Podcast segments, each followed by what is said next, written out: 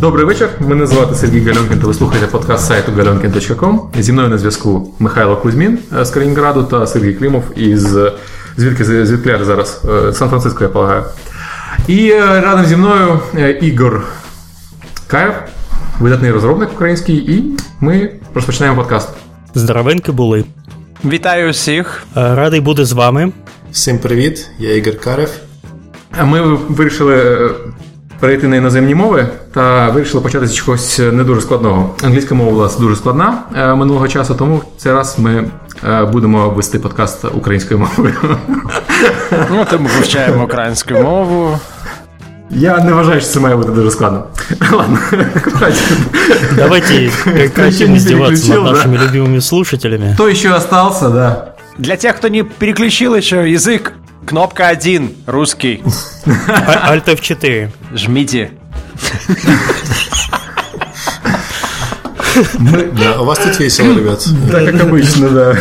Мы тут всю неделю. Дело в том, что мы искали спонсора, но нашли только Розетту Стоун. Изучаем украинский вместе с нами. Да. На самом деле, подкаст выходит при поддержке партии «Свобода». Партия «Свобода» перевешиваем всех москалей и жидов. Пипец, я ухожу из этого подкаста. Все, все, до свидания. Ты вообще в Америке молчи там. Да, да, да. Давайте ближе к телу. Я тут вам за жидов скажу, да. Да, кстати, я тоже, я, я тоже это не поддерживаю, но я промолчу. Так вот. Стукни а... просто в ухо Серегу, пользуясь случаем, и все. Сори, у меня было совещание очень длинное, поэтому меня вот плющит. У нас очень мало времени, поэтому будем Игоря гонять очень быстро. Я хотел сказать, что витамин В12 очень важный. Угу. Ну, вообще, в принципе, витамины В по поводу совещания. Но они, по всей видимости, выдаются только за границей. В Украине они отсутствуют. Да, да. Запрещены. В Украине есть только вазелин. Да, для совещаний. Из витаминов. Поэтому так долго совещание было. Ладно. Игоря Карева кто не знает, это один из основателей украинской игровой индустрии. Компания выпустила, его компания Action Force Arena выпустила игру Казм. Это был первый отечественный трехмерный шутер. Если бы издатель чуть поторопился, это был бы первый, в принципе, трехмерный шутер в мире. Да. Вот, они чуть-чуть не опоздали с Квейком. Да, немножко задержали. И мы задержали, естественно, с разработкой, но и во многом зависело от издателя, только их запродюсировать. Какой был год на дворе? Ну, начали мы разрабатывать Казм в 95-м, а выпустили в 97-м. А сколько человек было в команде? В команде было 5 человек, до 5 человек, да. Ну, скажем, в, наверное, в пике было 5.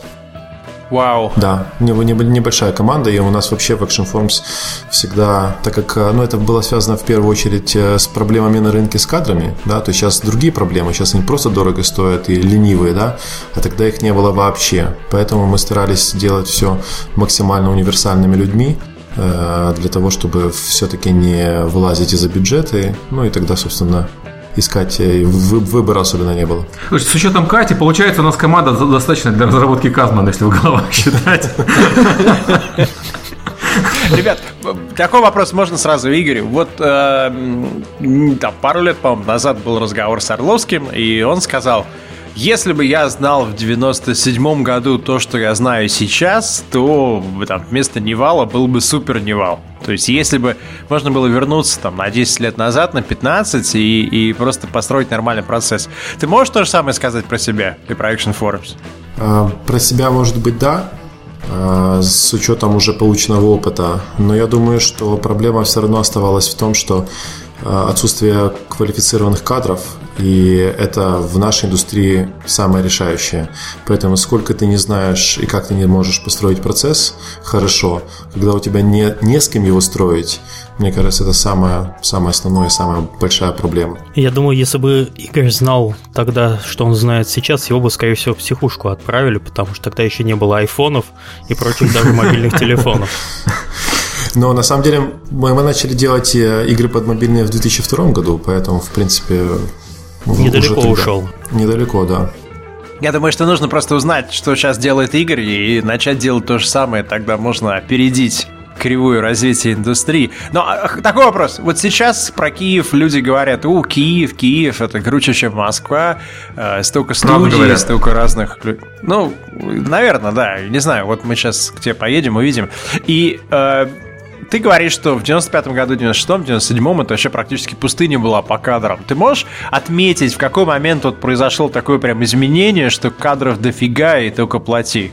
Ну, скорее всего, это где-то, наверное, 99-2000 год, а, особенно когда в Киеве начали появляться а, такая компания, как а, Boston Animation, когда GSC начали активно расти со своими разработками – ну и, собственно, многие а, компании начали брать на себя а, обучение персонала, и тогда на рынке начали появляться люди. Вторая возможность – это когда IT-компании начали там, развивать IT-специалистов, э, и из-за скучности процесса разработки в баз данных и всей этой ерунды люди стали переходить в, в, в игровые компании, э, Поэтому я думаю, что это где-то, наверное, 2000 год. И плюс, конечно же, развитие российского рынка э, тоже очень сильно повлияло. Просто очень много сразу начало появляться студий, кто начали работать э, с 1С, с Акелой, с Новым Диском и т.д. и т.п. Это, конечно, очень сильно дало буст можешь сказать, что украинская индустрия это отдельное какое-то сообщество, либо вы себя воспринимали как часть там, русскоязычной какой-то индустрии, либо вот, вот свя... было какое-то ощущение, что вот у нас там свой собственный особенный путь, и Киев не Москва и не Питер, или, или неважно? А, ну, я не могу говорить за остальные компании, но по Action Forms мы были, скажем так, э, ну, для нас России не существовало российского рынка вообще, потому что мы сразу с 95 -го года были ориентированы на западный рынок, на издания в Америке и в Европе, и мы ну, по каким-то причинам даже не смотрели в сторону, э, в сторону Москвы.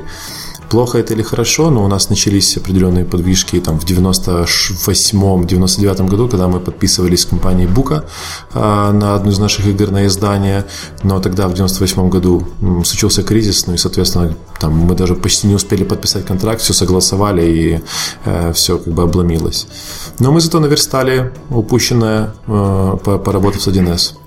И насчет сообщества я хочу сказать, что в принципе у нас, э, я бы не сказал, что э, есть какое-то сообщество, потому что все равно все студии, к сожалению, скорее всего, стараются держаться э, так э, особняком, без э, там, у нас, если вы знаете, все равно большое, очень большое количество компаний в Украине существует, но при этом нету ни одной отраслевой нормальной выставки, да, или конференции. Если говорить о каком-то э, там, как поделиться опытом, то чаще приходится поехать в Москву, например, или на какие-то западные конференции с кем-то пообщаться, поговорить, что тоже, в принципе, мне кажется, не очень лучшим образом выделяет Украину от э, тех же самых российских разработчиков. У меня вопрос такой был еще по Киеву, пока мы эту тему не замяли. Была такая компания, не помню сейчас, как называлась, которая влетела в индустрию с кучей денег, Вокстер. открыла офис. Да. Вот э, как со стороны ветерана, профессионала и человека, который, в принципе, знает игровую индустрию, вот это выглядело. То есть ты, ты, ты Игорь, говорил, э, ну, ребят, я вам даю 2-3 года, и вы ёкнетесь, или ты в какой-то момент все-таки мог представить себе, что Вокстер будет жить и иметь офис 500 человек и делать фри-то-плей мирового класса. А вот для тех, кто не в курсе, кто, что такое Вокстер, может быть, с этого начать? Что это за компания? Там длинная история, мы целый подкаст будем про это записывать, я боюсь. Не, ну, можно, если там в двух словах, Вокстер, они как, ну, а, это компания, которая была открыта на деньги инвестора исключительно под инвестиционный, как бы такой инвестиционный проект, да.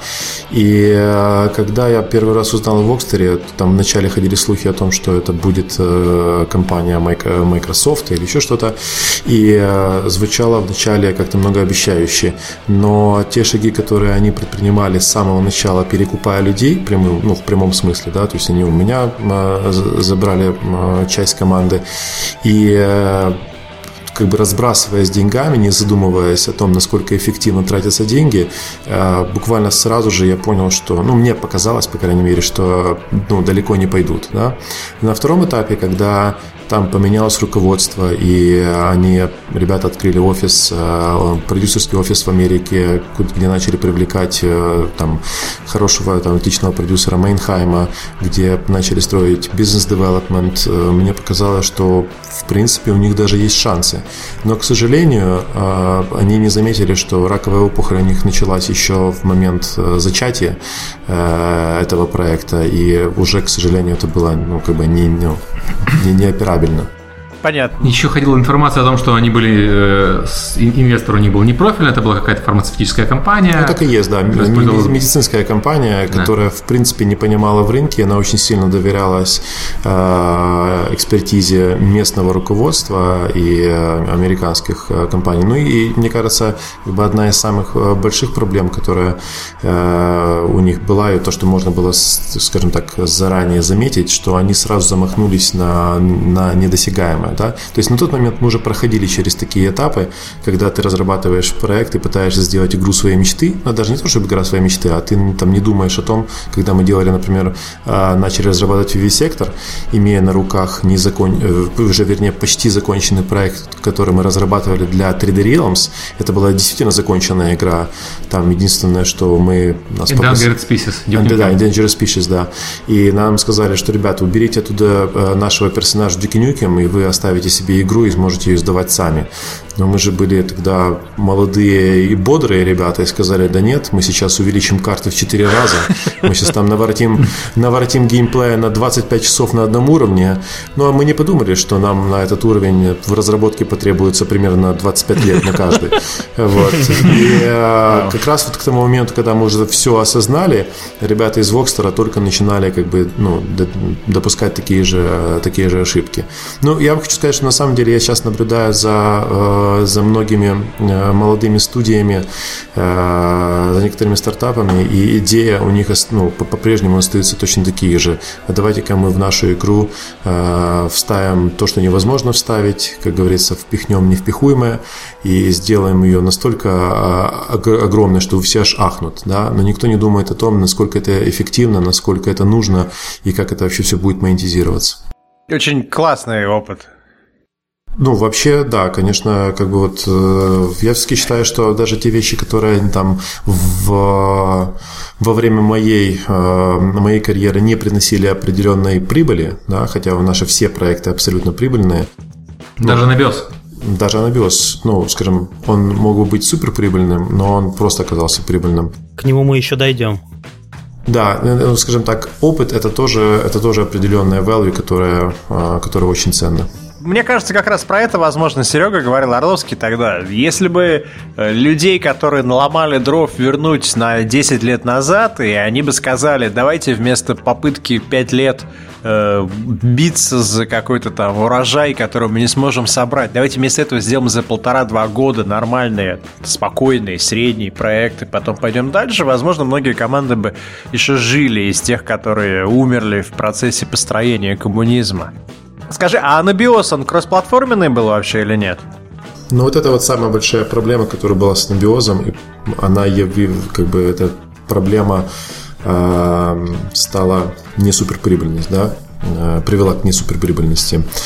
Это был только PC-проект, э, PC-шутер, поэтому если бы мы смогли убедить э, в то время 1С в необходимости сделать его на э, консоли, то думаю, что результаты были бы совершенно иные. А мы, по-моему, перескочили через э, несколько важных вещей. А мы перескочили через Carnivores, если я правильно произношу это название.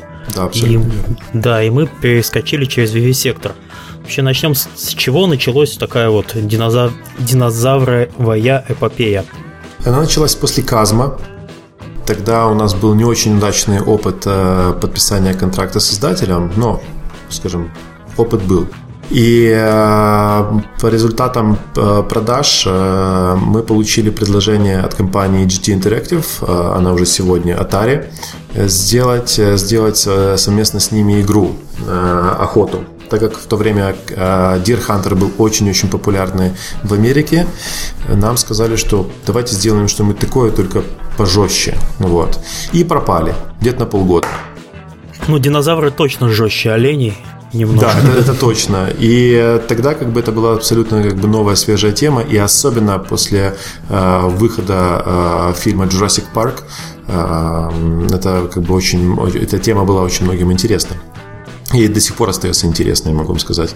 Поэтому мы решили на свой страх и риск э, начать делать э, разработку этого проекта, вкладывали свои последние деньги, при этом у нас не было никаких контрактов, ничего. Мы просто свято верили в том, что это э, может сработать. И когда у нас уже была полноценная, хорошая играбельная версия. Тут, откуда ни возьмись, появились опять ребята из Atari и сказали, ой, кстати, а там что там у вас с игрой? Мы им показали версию, им она очень-очень, конечно, понравилась, и мы подписали с ним publishing deal, подписали издательский контракт, и э, буквально очень быстро в 90, по-моему, седьмом же, 98 году выпустили, э, выпустили первый, э, первый Carnivores. Слушай, у меня такой вопрос. Как раз в то время еще интернет не был сильно распространен. Как вы проводили регулярное общение с издателем? Как это выглядело? Телефон только? В, в основном телефон и э, имейлы. Но я хочу сказать, что когда мы начинали нашу, нашу карьеру в 95 году, э, тогда там с инвесторами было совсем плохо, их не было. И мы договорились с компанией э, Global Ukraine, это наш один из самых первых э, круп, крупнейших интернет-провайдеров, что они нам будут платить, э, на, там, платить за проезд, за бутерброды и дадут рабочие места в своем офисе. И мы находились прямо в самом сердце интернета Украины, куда приходил весь интернет на их, на их технологической площадке. То есть вот, вы, поэтому... вы сели на такой, как на нефтяную трубу примерно? Абсолютно, абсолютно верно. И у нас были первые входы в интернет интернет, мы не понимали вообще, что это такое в 96-м году, в начале, или там конец 95-го, 96 год, когда мы заходим на сайт а, американского университета и считаем, что мы сейчас заплатим за время, проведенное в международном звонке с Америкой. Вот, это было очень смешно. Но да, в принципе, как бы основные разговоры были по телефону, а, но чаще, конечно же, письма немножко вернусь к другому вопросу. Action Forums это что? Это э, ты, или там ты трое друзей, то есть вот за все эти годы какой костяк выжил, и можно ли говорить, что вот там Игорь равно Action Forums или нет? У нас раньше Action Forums было это я и еще три человека, то есть у нас было четверо, которые изначально начали э, работу, которые открыли, собственно, компанию. И, в принципе, я как бы всегда э, был, как мне кажется, лицом этой компании, всегда представлял, ну и руководил этой компанией. И на, на, на сегодняшний день как бы, компания находится в состоянии анабиоза, она не закрыта. Э, большая часть э, партнеров ушли из бизнеса, остались только я и э, мой друг Ярослав, кто еще по-прежнему в, в, мы как бы числимся да, формально в Action Forms, но все еще ничего не можем возродить после анабиоза. Компания после анабиоза ушла в анабиоз. Да, так, да. так и есть, да. А, слушай, давай про анабиоз, потому что не хочется про сектор на самом деле сильно заострять внимание, а вот про анабиоз. Почему? Да, он, ты говоришь, он не был суперприбыльным, но он был прибыльным. И это был э, проект, который на самом деле другую, любую другую компанию, он бы стартанул в индустрии. То есть это как метро 2033 для 4A Games. Это проект, в который к вам должен был прибежать консольный издатель и сказать, ребята, вот вы сделали классную игру на PC, а давайте такую только для консолей. Да, и где они все? Нам просто не хватило времени, потому что получилось так, что мы работали над э, там, некоторыми отдельными версиями анабиоза для компании NVIDIA. А, так как мы с ними тесно сотрудничали и делали, техни, скажем так, э, технические э, поддержки их видеокарт. И после этого часть, э, часть команды, так как мы должны были, скажем, отбивать, отбивать авансы, это все а это все требует определенного времени, мы просто физически не успели, скажем так, сохранить и удержать команду для того, чтобы дальше развивать этот проект. Ну, то есть, э, вообще были такие обращения после анабиоза, что, мол, вот, мы видели вашу игру, давайте вы нам сделаете что-нибудь, как ты говоришь про Deer Hunter. Честно говоря, я не совсем помню, что были прям такие обращения. Видимо, тогда все равно уже начался какой-то определенный шифт на как бы и мобильные разработки, потому что это было как раз то время, когда, ну, в Украине, скажем, э, все лихорадочно начали разрабатывать э, hidden objects, да, казуальные игры, Э, браузерки, то есть всех как бы интересовало направление веб-игр или еще чего-то. Тогда как раз, наверное, начался там очередная волна э, закрытия ритейла, да, перехода в digital дистрибьюцию. То есть было не самое лучшее время начинать что-то очень большое. И поэтому, видимо, не получилось нам дождаться получить этого. Ну вот смотри, сейчас ты занимаешься Tatum Games, Tatum Games все хорошо, но если бы предложили вот, а давай Анабиоз 2, вот тебе много денег. Сейчас или тогда? Сейчас. Ну, тогда уже не, не случилось. Вот Мы сейчас. бы сейчас сделали. Ключевое, наверное, предложили много денег. Э, но не обязательно прямо много денег. Предложили бы достаточно денег, которые покрыло бы стоимость разработки. А это много денег. Сейчас разбудим Климова Kickstarter. Подкаст резко переключается назад на украинский. Украинцы. Я оценки хочу прочитать анабиоза. 85, 83, 83, 81, 80, 80, 80, 80, 80, 80, 79 дофига, да, хороших оценок. То есть, если мы говорим про новые проекты, планируем оценки и скажем, что ведущие европейские сайты э, выставят по 80, включая, например, там Game Informer, PC Zone UK, ну и GameSpot 80 дал, то не так много вообще проектов, по которым можно такие оценки гарантировать. Но с другой стороны, снизу есть достаточно злые оценки. 40 от PC Gamer UK, 49 от там другого PC-геймера европейского, 50 от Total Gaming, там, 60 от IGN, 60 от Eurogamer. Ну, 60 от, от, даже 70 от чехов. Вот, Игорь, можешь объяснить, в чем была проблема принятия анабиоза? То есть, почему при таком огромном количестве высоких оценок все равно есть какой-то сегмент прессы, который взял и вот так вот рубанул? Мне кажется, это связано с тем, что, знаешь, это как, э, как э, хорошее кино. Есть критики, которые говорят, это полная лажа, да, и ничто иное. И есть э, люди, которые говорят, что это охрененный фильм. Да? И вот э, если, ну, как, как действительно она делится на две совершенно противоположные э, категории. То есть мне кажется, что кому-то возможно, не понравилась эта идея. Некоторые посчитали, что технологически она все-таки еще не дотягивала. Но если посчитать все ревью, э, я абсолютно уверен, я уже там сейчас не помню точно, давно это было, но э, так по памяти очень много писало, что э, вся проблема анабиоза это PC title. Если бы вы вышли, ребята, на консоли, э, вы бы получили бы значительно большую аудиторию, и это была бы совершенно другая игра. И мне кажется, по-моему, GameSpot э, вручил нам награду как самая недооцененная игра на PC. Ну, вообще, вот даже у вас более 100 оценок от игроков, и в среднем там 7,6. То есть, вот, если ты мне показал бы 7,6 от игроков и несколько крупных сайтов, которые дали 80, я бы тебе сказал, что игра должна иметь средний метакритик там 78-79, то есть там практически на границе великого. Просто где-то какая-то, видимо, фигня прошла, и какие-то журналисты были не оприходованы, или они не так смотрели на игру и так далее. Ну, слушай, в анабиозе там на самом деле были достаточно жесткие темы, которые я знаю, что многих э, там испугали. Вот та же сцена с коровой, например. Это сцена, которую потом один в один повторила Call of Duty только с э, президентом вместо коровы, когда тебя, по сути, ведут на бойню. Отлично. Вот, она, она жесткая была на самом деле. Ну, на самом деле вся игра была достаточно жесткая, не, а, не из-за такого, там, не из-за количества крови, потому что если вспомнить наш вивисектор и вспомнить э, то, что у нас происходило там с расчлененкой, да, то Анабиос, я бы сказал, совершенно гуманная игра. И я считаю, что действительно Анабиос была более гуманная игра, потому что это все было больше как метафора, да, то есть мы пытались э, этой сценой раскрыть не просто убийство коровы, да, мы хотели показать э, более, как бы, больше жизненные процессы, которые происходят, чтобы все-таки люди почувствовали, э, что происходит в реальной жизни, да, вокруг, вокруг них.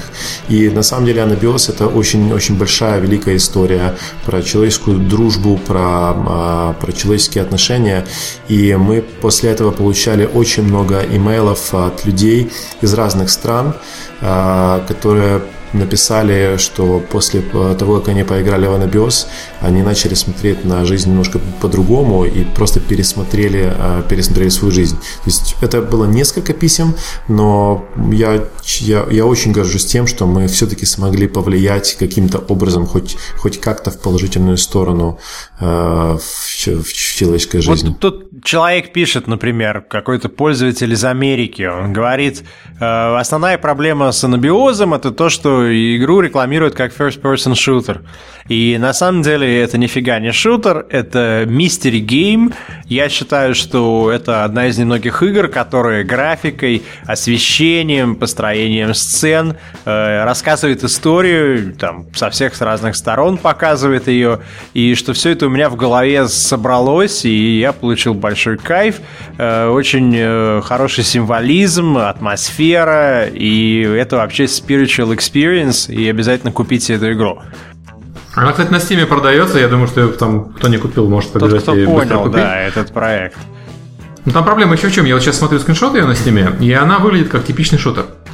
По скриншотам. То есть все промо-изображения показывают шутер. Человек покупает шутер, обнаруживает, что там не шутер, и расстраивается. Ну, на самом деле, там мы предлагали э, 1С э, такой э, ход, который они не очень, э, естественно, полюбили. Мы сказали, а давайте мы уберем из игры вообще оружие, и там не нужно будет э, никого стрелять и убивать. Ну, понятное дело, что если мы делаем из этого не шутер, а просто кинематографичную, э, кинематографичную игру, да, она бы по-прежнему была бы такой же атмосферной и интересной, но какой тогда selling point, то есть что продавать 1С? Э, это, естественно, идея сразу же отпала. Но я хочу сказать, что мы как раз сделали в основном упор не на элементы экшена, да, то есть мы как раз э, хотели, все же очень сильно хотели раскрыть историю, что у нас получилось. Мы хотели показать графические возможности, что у нас в принципе тоже получилось, потому что э, ну, как бы мы, мы проделали огромную работу. Если, если вы помните, если кто не знает, у нас в, в игре корабль находится в двух, в двух состояниях. Разбитом э, до, после крушения, и человеку дается возможность его восстановить. Да? То есть мы делали разбитый и собранный корабль. Кроме того, у человека есть возможность его отогреть, когда он заморожен. То есть человек видит корабль совершенно в разных, э, с разных, скажем так, видов и с разными ощущениями. Я бы даже так сказал. А кто-нибудь можете объяснить, почему, почему нельзя купить анабиоз на Steam'е? К 1С, я так понимаю. А, потому что права вернулись нам. А. Хо-хо-хо. И ты не хочешь, чтобы никто не купил твою игру? Хо-хо-хо. Нет, скоро, скоро купят и э, обязательно. А на GOG'е можно купить а? ее сейчас? На GOG'е, например? Тоже, наверное, нет. Окей. Окей, но, но мы можем сказать Скачайте слушателям, да. что если вы хотите поддержать Action Forums, если вас заинтересовал Ее можно купить на Амазоне. Да то вы можете также подождать, пока игра запустится на Гоге и перезапустится на Стиме, и тогда вы так сказать, покажете Игорю, что он, может быть, на правильном пути был. И, в общем, сиквел ты бы сделал, я так понял, если бы тебе дали там 6-7 миллионов или 3-4 хватит. Ну, я не читал, сколько нам, сколько нам на разработку, но сиквел бы я сделал, это факт. И на самом деле мы думаем сейчас насчет э, сиквела э, с учетом уже больш, ну, большего выбора технологий, поэтому у нас Я есть даже знаю, кто тебе профинансирует, скорее всего. Прям без дураков. Только если это будет не шутер, а если вот та идея, про которую ты говорил, на основании успеха Frictional, Games и их проектов, и на основании успеха там Dead Island с точки зрения маркетинга, вот если продолжить логическую цепочку, то человека зовут Клеменс, и он уже работает с одной студией в Киеве, и им вообще будет просто очень добавить вторую студию. Ну круто, круто. Это Я напишу. Хорошая, хорошая возможность. Круто. Давай. Окей, давайте дальше к Tatum Games, то есть Action Forms ушел в Anabios. И ты начал заниматься мобилками. Снова. Добился, да. А, да, а, вот у нас как бы очень интересная история с, с, с компанией Tatum Games. Это началось в 2002 году, хотя мы сейчас очень сильно позиционируем нас все равно как, как, как стартап. Ну, это такое сейчас э, больше плохое слово, нежели чем хорошее. Но э, Totem Games мы начали в 2002 году параллельно с тем, что мы делали Vivisector. И мне всегда хотелось попробовать, э, попробовать себя в роли издателя собственных проектов. Да? Делать какое-то издание своих PC-игр было тогда немножко тяжело, все-таки отсутствие цифровой дистрибуции сказывалось, и мы решили попробовать с мобильными разработками. Там все проще, тогда уже были платформы для дистрибуции, и мы начали делать игры под Palm OS. А почему Palm OS? Потому что она была ближе к тому, что сейчас есть а, с тем же самым iOS, да, она, она скажем так, более там, она красивее, нежели чем тот же самый Windows Phone. Почему не Java, спросите вы, хотя никто не спрашивает. С дураками в подкасте. Тихо, тихо, это про какой год идет речь? Это, это 2002 год. Вот, я как раз в 2003 и начал заниматься мобильными играми, поэтому да, я тебя понимаю. У меня палмы были все, пока они не скур вырвались в конце. Да, палм, палмы были очень клевые, а Java были не клевые, потому что очень маленький экран, и я вот всегда, э, разговаривая со своим э, товарищем Владом Сугловым, кто тогда еще делал под э, там всякие э, брюшные игры, э, который говорил, вот смотри, какая у нас клевая игра, которую мы делаем для там, Electronic Arts или еще кого-то. Я говорю, покажи, что где ты видишь графику на этом экране? Он говорит, ну вот же пиксели, видишь? Я говорю, я вижу один сплошной пиксель на экране.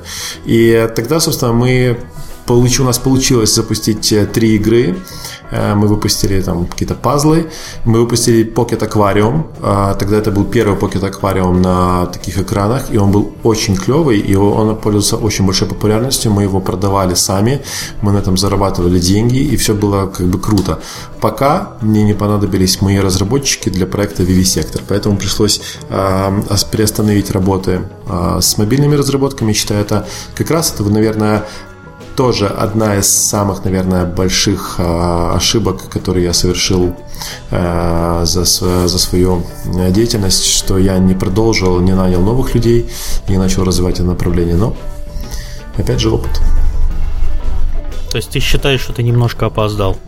Нет, я не считаю, что я опоздал, просто, в принципе, мы начали разрабатывать э, под, под iOS в 90... Ой, в 90 Э, в 2008-2009 э, год, э, тогда это был как бы самое-самое начало. Я считаю, что самое начало. То есть мы не запрыгивали в поезд, он еще как раз стоял на перроне, мы в него спокойно вошли.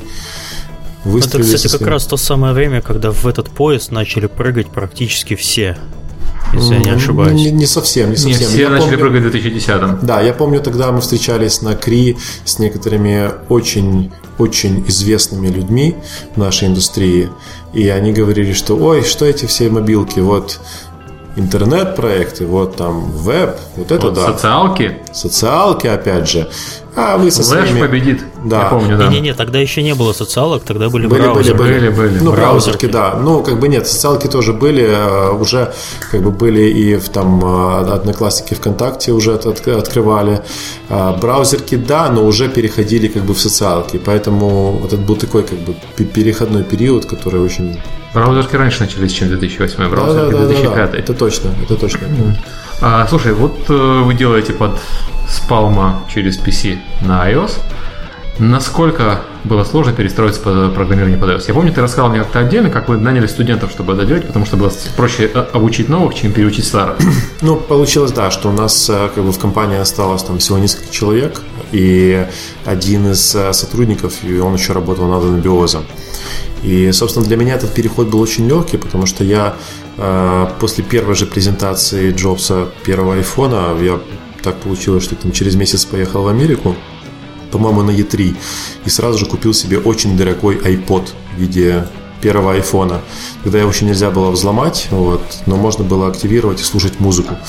И я тогда сразу понял, что это реально очень клевая штука, и рано или поздно а, Apple откроют, эм, откроют SDK, сделают и дадут возможность сторонним разработчикам. Поэтому я с этим дорогим устройством ходил постоянно, и как бы я знал, что мы рано или поздно начнем делать. И честно вам скажу, мы начали, мы начинали делать а, еще во время разработки анабиоза, мы уже начали а, делать несколько игр под Э, под iPhone, ну, скажем так, как начали делать. То есть мы там больше про, там даже не, не прототипировали, а разрабатывали определенные концепты э, в виде артов, потому что да, вообще ничего нельзя было сделать И эм, для меня этот был переход, я говорю, как бы достаточно простой. Если говорить про разработчиков, то мы вот поработали с несколькими людьми, э, скажем так, старой закалки, поняли, что они как бы остались, э, как бы немножко остались в прошлом, взяли несколько новых, очень, э, очень энергичных и перспективных ребят, кто, кстати, до сих пор работают у меня и уже занимают там позиции там CTO и там ведущего направления. Поэтому я, честно говоря, даже сейчас стараюсь сделать упор на, э, на более перспективных, нежели чем засидевшихся мастодонтов. Окей, okay, а это с технической точки зрения. Какие проблемы были при геймдизайне? При геймдизайне? Да, вот э, это же пришлось снова делать, думать маленькими экранами, э, маленькими сессиями. Э, ну, я не знаю, для нас это был тоже такой как бы относительно несложный элемент, потому что, во-первых, мы не знали ничего, мы выбрали такую тематику первой игры э, racing, да, э, где там нужно всего лишь нажав, как бы управлять одним пальцем управляя машинкой, избежать аварии да, э, на, на, на, на трассе. То есть для нас это был как бы экспериментальный проект, и мы, в принципе, пытались как раз на нем э, выучить все. Как перенести геймдизайн с наших больших игр, да, то есть нам нужно было не то, чтобы перенести, нам нужно было просто его оставить в прошлом, и начинать думать совершенно по-другому. А, основываясь на маленький экран, основываясь на те же самые управления гироскопом, основываясь на то, что там, человек в любой момент может войти в эту игру, выйти в эту игру, и, вернее, выйти из этой игры. То есть мы просто очень быстро а, даже вот в отношении геймдизайна старались переосмыслить. Скажи, а вот можно, а, можно рассказать историю уровня анабиоза средствами выразительными, так сказать, iOS? Ну, анабиоз на iOS. Я понимаю, что нельзя сделать анабиоз для iOS, потому что можно. это... Уже можно сделать. Уже сегодня, на сегодняшний день э, новый iPad позволяет... Э... Не, я не про графику, я все-таки про, про геймплейные элементы. Ну, про геймплей, если говорить про геймплей, конечно же, это, возможно, мы бы все равно оставили шутер, э, но мы бы, возможно, больше бы вели как бы хоррор и э, сюжетные, э, сюжетные линии. Проблема сейчас была, была бы в том, что ну, скажем так, это уже не проблема, но анабиоз и там, скажем так, приложение такого уровня на айфоне, на iPad весили бы там под гиг, да, и это, скажем так, на сегодняшний день сложность, одна, одна из сложностей, да, что люди все-таки начинают уже Infinity считать. Infinity Blade не помешало. Mm-hmm. Infinity Blade. Ну да, но, скажем, э, я все равно считаю, что э, люди начинают сейчас считать э, эти мегабайты уже почти, да, на, на своем устройстве, и как бы на, у нас была бы очень жесткая борьба. Но если говорить про анабиоз на, на мобильном платформе, то, о чем мы, кстати, тоже сейчас думаем, что, соответственно, если будет как бы новый анабиоз, он будет, естественно, кроссплатформенный, то, а, по сути, мы придется нам урезать некоторые элементы, связанные, возможно, там, с оттаиванием корабля, да, э, может быть, немножко уменьшить э, в размерах э, уровни, но геймплей, я думаю, что он был бы точно таким же, потому что у человека есть возможность быть с этим устройством еще ближе, чем с PC, да, играя, например, в тех же самых наушниках, можно было получить больше, больше удовольствия и получить больше страха. Вообще это можно считать официальным анонсом? Э, ну, пока нет. Ну, хотя можно. Все. идеи, идеи уже начали разрабатывать, поэтому. Слушай, я вот тут э, ты начал про рейсер говорить. Это угу. ваша была первая iOS игра, если я правильно понял. Да, абсолютно верно. А какие-нибудь цифры можешь озвучить по закачкам, по деньгам я не спрашиваю, но да, ну да, я могу сказать, у нас на сегодняшний день э, где-то около трех миллионов скачиваний этой игры. Она была в, во всяческих топах, э, она попадала в всевозможные фичеринги от Apple. Ее э, раскручивали без нашего участия, скажем так, ее раскручивали э, Macworld э, журнал, ее э, Touch Arcade, они написали первые, э, потому что она просто понравилась главному редактору, и на основе этого все остальные начали подхватывать эту игру для, для публикаций. А вот ты, кстати, сказал, что она была фичерд. У нас тут угу. специальный вопрос этому посвящен. Ну, есть просто легенда да. о том, что у Игоря Карева все игры попадают в фичерд. Это правда. Это, ну, это, это честно, это можно даже проверить. Есть ресурсы, где, на которых вы можете зарегистрироваться и посмотреть, что ваши игры сейчас э, фичерит. Одна а из кому, наших игр... кому занести, чтобы попасть в фичерит? А, ну, наверное, геймдизайнеру и Господу Богу за то, что дает э, возможность сделать и реализовать хорошие, интересные идеи, потому что у Apple это все работает только через, э, через качество игры. Через игры Карева все работает у Apple. Да. Ты отсылаешь э, игру в approve, и они сами говорят, вот давай фичи сделаем. Да. Ну, у нас такое было, но только по одной игре, на самом деле. Ну, видимо, уж только одну игру выпустили. Ну, нет, две. Ну, окей. Какая неприятность. Нет, не, нет. Э, на, самом деле, как бы я там написал один раз письмо, сказал, что вот, ребята, у нас есть такая-то игра, пос, посмотрите на нее, пожалуйста. Естественно, там очень быстро прошел ответ, что э, политика нашей компании э, не предусматривает никаких просьб мы в основном отсматриваем, то есть наша независимая ревью-тим отсматривает игры и на основе своих каких-то убеждений выбирает проекты для фичеринга. И, в принципе, ну, как бы так, так оно и есть. Э, они, правда, зафичерили после этого. Но, но, я, но я думаю, что это все равно как бы совпадение э, в большей степени рассчитано на то, что они смотрят, они по-настоящему как бы доверяют, ну, они, скажем так, они, они промоутят только те игры, в которые которые они могут с уверенностью сказать, что они там сами играют, которые им нравятся. И самое главное, которые повышают э, какую-то либо лояльность пользователей к их устройствам, либо фичерят их э, какие-то э, техно, там, технологические возможности. Вот, например, сейчас, если э, очень сильно и хорошо поддерживать, э, грамотно поддерживать гейм-центр, я абсолютно уверен, что игра получит, э, получит какой, какой бы то фичер. Вы записывайте, записывайте. То же самое, кстати, сказал э, Якуб из Аманиты. Он сказал, что да, с ними общается Apple. Они иногда к ним приезжают на встречи, там что-то обсудить, показать, но нет никакого способа получить фичер или э, повлиять на мнение редакционной, так сказать, коллеги стора. Они ставят то, что ну, верят, да. и все. Хочешь, дел, хочешь попадать, делай хорошо. Ну да, я вам еще могу сказать э, по секрету, надеюсь, э, никто об этом не узнает, кроме ваших слушателей, э, что э, был, был, было, было несколько примеров, когда э, Apple следили за ходом разработки, находясь там в тест-флайтах, да, и они как бы играли в версию игры по, ну, во время, да, как бы хода разработки, и при этом игра не была фичерит. Да, то есть это говорит еще раз о том, что они как бы знают, они видят, или, например, то, что они приезжают в офис, компания отсматривает проекты, например, там перед э, Крисмосом для того, чтобы выбрать э, какие-то э, Editor's Choice или там главный фичеринг, или еще какой-то другой фичеринг, все равно это не гарантирует, что они что-то выберут.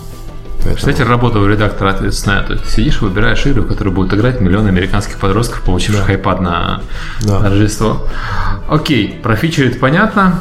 А, расскажи еще про продажи и распродажи. То есть ты озвучил цифру в 3 миллиона. Да. А вы делали распродажи? Как да, конечно. Влияет? То есть это в большей степени как раз э, за счет, э, за счет распродаж. То есть, ну, это игра стоила 99 центов, и после того, как мы сделали 0, сделали еще какие-то промоушен акции, там с Free Up a Day или э, да, по-моему, это было только Free App a Day на тот момент, мы как раз получили очень такой быстрый буст в скачиваниях. То есть э, это, это работает, это, скажем так, сейчас работает э, уже меньше, потому что на сегодняшний день аудитория и выбор аудитории очень сильно изменился и меняется, в принципе, с каждым днем все, все больше и больше. Поэтому даже если ваша игра бесплатна и даже если она фичерится, это совершенно не гарантирует вам место в топ в топ-10, даже, даже в топ-100. А вот сейчас имеет смысл выпускать игру за деньги или лучше делать анлок? Что у тебя в последнее время все, все с анлоком, правильно я понимаю? С анлоком... Э... Полная версия. Но И это на все... имеется в виду. Я, кстати, mm-hmm, хотел да. к этому вопросу как-то более плавно подпустить. Не как Галенкин вообще в лобеже. А, ну я, да. А вот так вот немножко со стороны. Как... А как вы считаете? Нет, а Замки лучше? Какой первый проект был у тебя в free-to-play с инапурчейзом? Первый проект с инапурчейзом, конечно же, это был uh, Carnivores после того, когда мы выпустили полный Carnivores за деньги э, премиум, который стоил 2.99, он сейчас стоит 2.99, мы после него выпустили, но это, но это не фримиум игра все равно, то есть как бы это все разное, то есть э, ну, разные подходы, то есть тогда это был больше try and buy, Э, люди пробовали, если им нравилось, они покупали, они анлочили уровни. Э, то есть у них была возможность попробовать на одном динозавре с одним пистолетом и на одной карте. Если им нравилось, они разлочили. И мы думали, что мы на самом деле убьем наш paid carnivores, да, что люди будут теперь только скачивать бесплатный. И вот нет, совершенно нет. Очень многие даже просто переходили, не, не, там, они не делали никакого анлока, они просто пере, переходили на платную версию, ее сразу же покупали и э, переигрывали.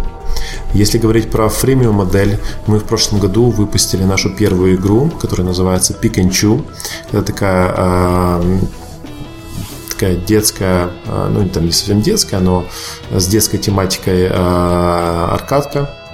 Э, это такой как бы эксперимент моей, там, моего нового офиса в Николаеве. Для, для них это было как бы новая совершенно извините, не новая, а первая игра, которую они выпустили в рамках ТТМ. И вот это был первый опыт. Но сейчас мы готовим очень большой релиз. В ближайшее время э, планируется новая социальная фримиум игра. Посмотрим, как это будет. Еще работать. один анонс, еще один анонс. Нет, нет, нет. Это, это, я, не, это, это я не про Dream Gym говорю. Э, клуб анонимных объявлятелей. Все сейчас объявляем свои невысшие проекты. Вот, да. И закрываем подкаст. Слушайте, у нас осталось реально очень мало времени. Игоря, не у нас, а Игоря. Поэтому я хотел к вопросам перейти. Я не хотел узнать все-таки насчет Гога и насчет Carnivores. Вот э, Action Forums получил весь каталог обратно? Или это касается только анабиоза? Ну, э, у нас Carnivores нам вернулись давно, собственно, почему они э, находятся в App Store. К нам вернулся Vivisector и вернулся, вернулся, да, на BIOS. То есть, в принципе, уже полная, э, полная линейка игр, которые мы делали на PC, уже у нас. Окей. И ты, ты можешь сказать, это большая часть бизнеса для тебя или нет? То есть ты мог бы жить там, существовать и двигаться дальше, если бы ты эти проекты сделал на заказ издателю и вообще бы никакого отношения не имел к текущим правам? А, было бы сложнее. Окей, то есть ты поддерживаешь идеи, что вот эти сделки, условия очень важны, что и даже если вам предлагают через 5 лет вернуть э, права, нужно на это идти, и лучше через 5 лет, чем никогда. Я с этим полностью согласен. И лучше делать свои игры, возвращать их как, как можно э, больше держаться за права, потому что если особенно э, люди разрабатывают и верят в то, что они делают, делают качественно хороший проект, то игра может э, приносить им деньги в течение 10-20 лет э, в других версиях, на других платформах. Поэтому я в это абсолютно в этом убежден. Okay. Скажи, а ты рассматриваешь вариант вообще использования краудфандинга, там, Indigo Go, Kickstarter, и э, э, насколько ты считаешь для своей команды, для своих проектов вот такие вещи возможными? Ну, допустим, там тот же самый Anubios второй. Вот почему бы не пойти на Kickstarter? Э, пошли ребята, которые делают Кармагеддон, собрали 625 тысяч угу. долларов. Может быть, вы тоже соберете 500-600, и этого хватит на там первый месяц работы. Ну, мне кажется, что все равно эти ребята больше рассчитывали на какой-то промоушен, да. Для них это через Kickstarter они получили, э, скажем так, первую, э, первую волну не только денег, да, но и какого-то визибилити на рынке там, в медии да, и там, среди издателей вероятно. А, насчет меня, честно говоря, как-то я бы, наверное, шел бы все равно другим, а, немножко другим бы способом. Я бы все-таки пытался бы сделать что-то маленькое за свои деньги. Дальше уже бы развивал это с помощью либо, а, либо издателей, либо каких-то сторонних инвестиций. Пиканчу продается хорошо, игры деньги не нужны. Но вы Краудфандинг, он тебя чем э, смущает. И, тем, тем, что очень много приходится тратить времени и ресурсов на обслуживание вот этой компании, запущенной там с бейкерами общаться, что-то выдумывать, там рисовать.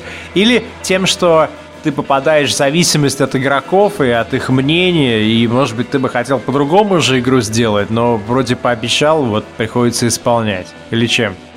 Ну, в большей степени, э, может быть, и этим тоже. И, может быть, даже не в меньшей степени, а в большей степени, потому что когда ты что-то обещаешь, нужно выполнять. И мне кажется, большая часть проблем как раз там проектов на Kickstarter, что люди изначально даже не планируют выполнять то, что они, э, какие обязательно на себя взяли. Но даже если не планируют, они вот даже вот свято верят, что вот мы получим сейчас деньги, они, например, не понимают, что этих денег им просто не хватит или по каким-то другим причинам они не выпустят проект, и будет очень много людей, кто просто разочаруется в этом, да. Поэтому мое, опять же, мнение, что лучше, если эти пользователи потом потратят эти деньги, купив уже готовую игру, а, и для них будет это значительно приятнее, нежели чем а, разочаровавшись потратить и не получить ничего. Про это, по-моему, Сергей писал у себя в блоге в конце 2012 когда он ванговал, что будет в 2013 году. Пройдет волна разочарования в проектах Kickstarter. Ну, она, кстати, еще не началась. Она должна случиться, когда там кто-нибудь из крупных Но провалится. сейчас Игорь разрешил, поэтому можно начинать. Баннер Сага. Ну и что с ним случилось? Ну, концепция проекта потихонечку эволюционировала э, до того, что там вначале вроде как вот вам синглплеер за деньги, дайте денег, мы завершим синглплеер. А по мере приближения релиз-даты команда начинает понимать, что чтобы заработать, им нужно искать какие-то дополнительные способы, и начинаются уже фри-то-плей всякие решения эти, и net purchases и так далее. То есть разочарования же, они могут быть не только такие, что там, ну, тук-тук, да, где дал денег в Ice Peak Lodge, а Ice Peak Lodge пообещал игру выпустить в декабре, а сегодня уже марта игра не вышла, нет. А могут быть такие, что, например, там тебе сказали, вот классная игра, давай 30 долларов ты получаешь ключ. Ты дал 30 долларов. Э, спустя год тебе говорят, ну, короче, да, за 30 долларов мы дадим эпизод первый. А еще у нас есть второй и третий эпизод и какие-нибудь там доспехи бога, которые стоят 10 долларов внутри игры. Потому что просто команда понимает, что она ну, пообещала больше, чем она, так сказать, способна сделать за эти деньги. И как только проявляется такое несоответствие или там попытка как-то монетизировать проект, народ скажет, what the fuck, я отдал деньги за год, они делали эту игру, и мне теперь все равно предлагают платить за какие-то предметы в игре. Ба. Ну, вот я тоже как бы с этим не, не очень согласен, что это правильная, правильная позиция, но все равно я, с другой стороны, могу понять и разработчиков, потому что они рассчитывают на одно, а получается это совершенно по-другому. Окей, у Игоря тут, э, если смотрю на часы, осталась ровно одна минута, поэтому давайте последний вопрос.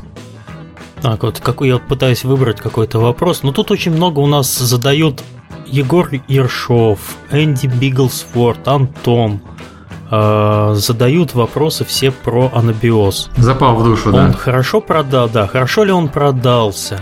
Чем вдохновлялась команда? Как вообще ситуация на PC-рынке улучшилась со времени выпуска анабиоза или нет? Что появилось? И так ну, далее. Больше, чем 100 тысяч копий. Больше, чем там 200 тысяч, 300. Может, цифры можешь сказать прямо? Ну, цифры я пока, цифры пока не могу сказать, но это было больше, чем 300 тысяч. И, в принципе, для PC-проекта, ну, я считаю, что не, неплохие. Честно говоря, я, я бы даже сказал бы вам цифры, если бы я их помнил. Но... Ну, меньше ну, миллиона. Ну, меньше миллиона, да. Ну да, по сравнению с продажами Пиканчо, опять же скажу, это все мелочи. Ну да. Ну, кстати, Пиканчу на самом деле не к сожалению, не, не очень большие, а, большие продажи, не очень большие скачивания, но 350 тысяч человек там на сегодняшний день играют. То есть я считаю, что это очень немного.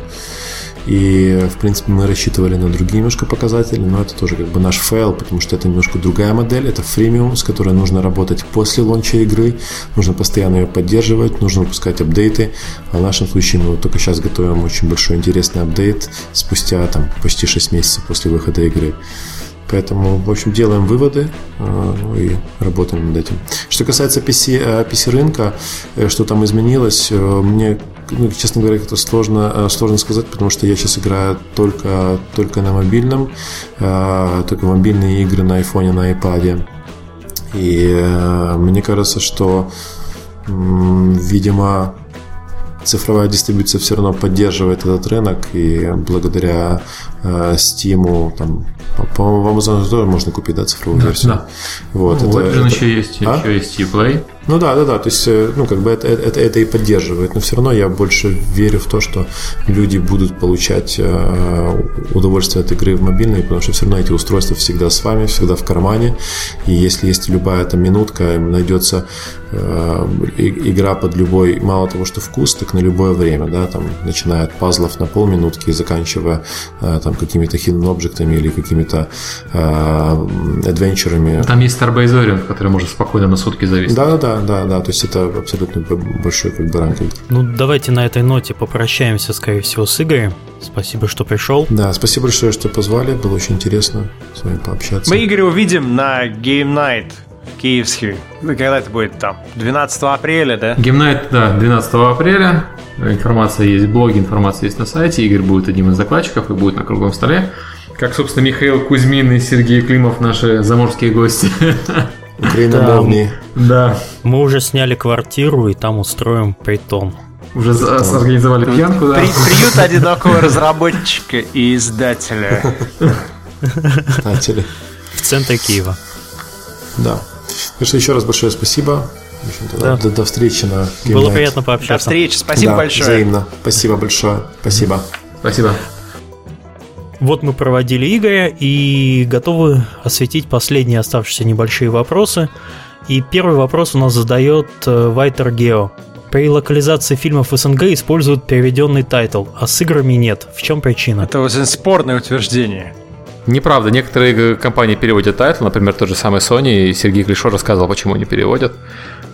Мне кажется, не переводят только от того, что бренд уже может быть известный, как Call of Duty. Не станешь ты сейчас переводить Call of Duty внезапно. Л- либо, там, либо бренд части. понятный, то есть ежу понятно, что там, не знаю. SimCity, например. Да. Ну, SimCity как ты переведешь? Сим-город. Да? Сим-Сити, Сим-город. Лара Крофт. Как ну, перевести? Ну, Лариса. Лариса. Ну, Том Брейдер это как раз известный бренд такой, да, ты его не А с другой стороны, вот э, Игорю хочу вставить пистон за название их проектов Action Forums. Вот даже сейчас мы обсуждали, совершенно явно игры были сориентированы не на русскоязычную аудиторию, потому что даже нам самим но их в Украине было. делали, все окей. Да, да. Carnivores, окей, а вот Чазм, Казм, вот с криостазисом тоже не очень понятно. То ли анабиоз, то ли криостазис. Почему не так? Рифт там. Ну, какие-то такие вещи. Поэтому ответ такой, что имеет смысл переводить тогда, когда это изменяет финансовую судьбу проекта. Если аудитория и так хорошо, то, конечно же, это лишняя работа, путаница и не пойми чего. Ну да. Следующий вопрос задает Серджио Клим, и он довольно серьезный потому что сегодня, буквально на днях, разразился кризис в банках на Кипре. И как он затронет игровую индустрию? Ой, уже затронул, уже весело всем. Уже все бегают, все топают, потому что практически у каждой компании Кипр, у игровой компании Кипр это, наверное, ну не то что единственный, а один из важных а, офшор, офшоров по бизнесу. Ну, я бы не сказал, что у всех, но у многих это есть. Да. У Гога там центральный офис вообще. Некоторые платежные системы, например, расположены на Кипре, да, через Кипр проводят деньги, и вот сейчас не всем понятно, что будет с теми деньгами, которые там зависли. То есть, условно говоря, игроки тебе заплатили 100 тысяч долларов, ты получишь из них сколько? 90? Да-да-да. А компания, которая проводит платежные операции, вот, э, э они же не рассчитаны на такой, на такой форс-мажор. Условно говоря, они по договору все еще должны всем 100 тысяч. У них есть форс-мажор, туда попадают акты государства. А, не, не попадает а, государство в это, проверить. Зависит, да. Вы, кстати, вы, кстати, знаете, почему в России делают офшор? Чаще всего не потому, что даже там кто-то прячется от налогов или что-то подобного, а потому что у нас очень дурацкое налоговое законодательство для работы компании с, с Западом. И там очень много бюрократии, поэтому гораздо проще сделать компанию на Кипре, заключить с ней единый контракт и между собой там отчитываться, чем э, гонять деньги из десятка компаний. Э, это превращается просто в налоговый ад. Совершенно верно. Я хочу тоже от себя добавить. От себя добавлю то, что недавно мне пришлось сделать два контракта именно между российским ИП и европейскими компаниями, и это просто отдельный аттракцион. Утверждение паспортов сделки, э, нужно закачать да, да, документы да. в банк. Сбербанк не принимает документов больше, чем 3 мегабайта. Вот у меня там типа 28 страниц контракта, я их должен как-то ужать в PDF так, чтобы они влезли в 2 мегабайта, и эти 2 мегабайта туда попали. Пипец. И мне заплатили, например, там из одних денег, да, там, ну, большая сумма была, но не доплатили 122 или 112 евро. Все, я не могу эти деньги взять, я должен идти, а что-то там описывать, объяснить просто пипец. И главное, что там контракт европейский, да, право европейское. Ко мне приходят и говорят, где акт приемки сдачи работ? Чё? Да, да, да, да, да. А еще плюс переведенный контракт нотариально заверенный у официальной компании переводчика. Ну, вот это все как как бы причины, почему не нужно делать бизнес в России, почему большинство компаний, они имеют только как бы главную компанию, да, может быть, в России, которая является финальным получателем денег, но все остальные цепочки, там, сбор денег и так далее, все это происходит в более дружелюбных юрисдикциях, которые просто не, не требуют тебя тысячи бумажек. И главное самое, почему нам нужно открывать компанию на Украине? Вот у вас, Серега, как там все происходит? У нас э, немножко проще, чем в России, но не радикально, и э, местные компании тоже очень активно открывают э, юрлиц на Кипре. А, ну, в Украине не поэтому, не потому что проще работать, в Украине потому что очень нестабильное законодательство, поэтому ты никогда не знаешь, чего у тебя будет через месяц, какой налог замечательный введет государство. Но если я правильно понял, это еще не утвержденная история, это просто Кипр объявил, об этом намерении. Вот они просто хотят получить э, кредит от Евросоюза то есть это сейчас пока еще все находится в, не то, что там в стадии обсуждения, по-моему, еще ничего. Они голосовать будут вот буквально. Да, голосовать там, будут. Несколько часов. Да. Завтра, да, голос, голосуют завтра. Тут еще ситуация смешная с Кипром. Получается, что за просчеты европейских, э, европейского правительства, да, и, и э, правительство Кипра, в частности, заплатят русские и украинские компании, потому что там говорят по разным оценкам, э, Россия и Украина это 60-70% в сумме. Ну вот, а, сегодня была новость о том, что российские компании люди хранят порядка 20 миллиардов долларов на Кипре. И это просто цена реально того, что российская система неэффективна. То есть, э, вот давай посмотрим на крупные компании российские игровые, все на Кипре. Вот куда ни, ни, ни плюнь.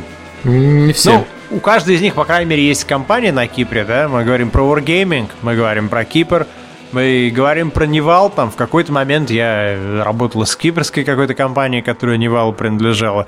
Мы говорим про 1С Soft Club, мы говорим про компанию на Кипре, в том числе одна из там многих. То есть это просто сначала там наше любимое государство у всех своих граждан выжимает из своей страны, устраивает совершенно дурацкие условия работы, а потом внезапно оказывается, что все эти деньги, которые выведены из России, они там вот под риском некого управления там этого островного. Наверное, это одна из причин, почему наша индустрия там, где она сейчас есть. Это государство, да. Это проблема не только нашей индустрии, да? И последний вопрос задает Макс Ластау. Он адресован Сергею Климову. Где чайки и почему их не слышно?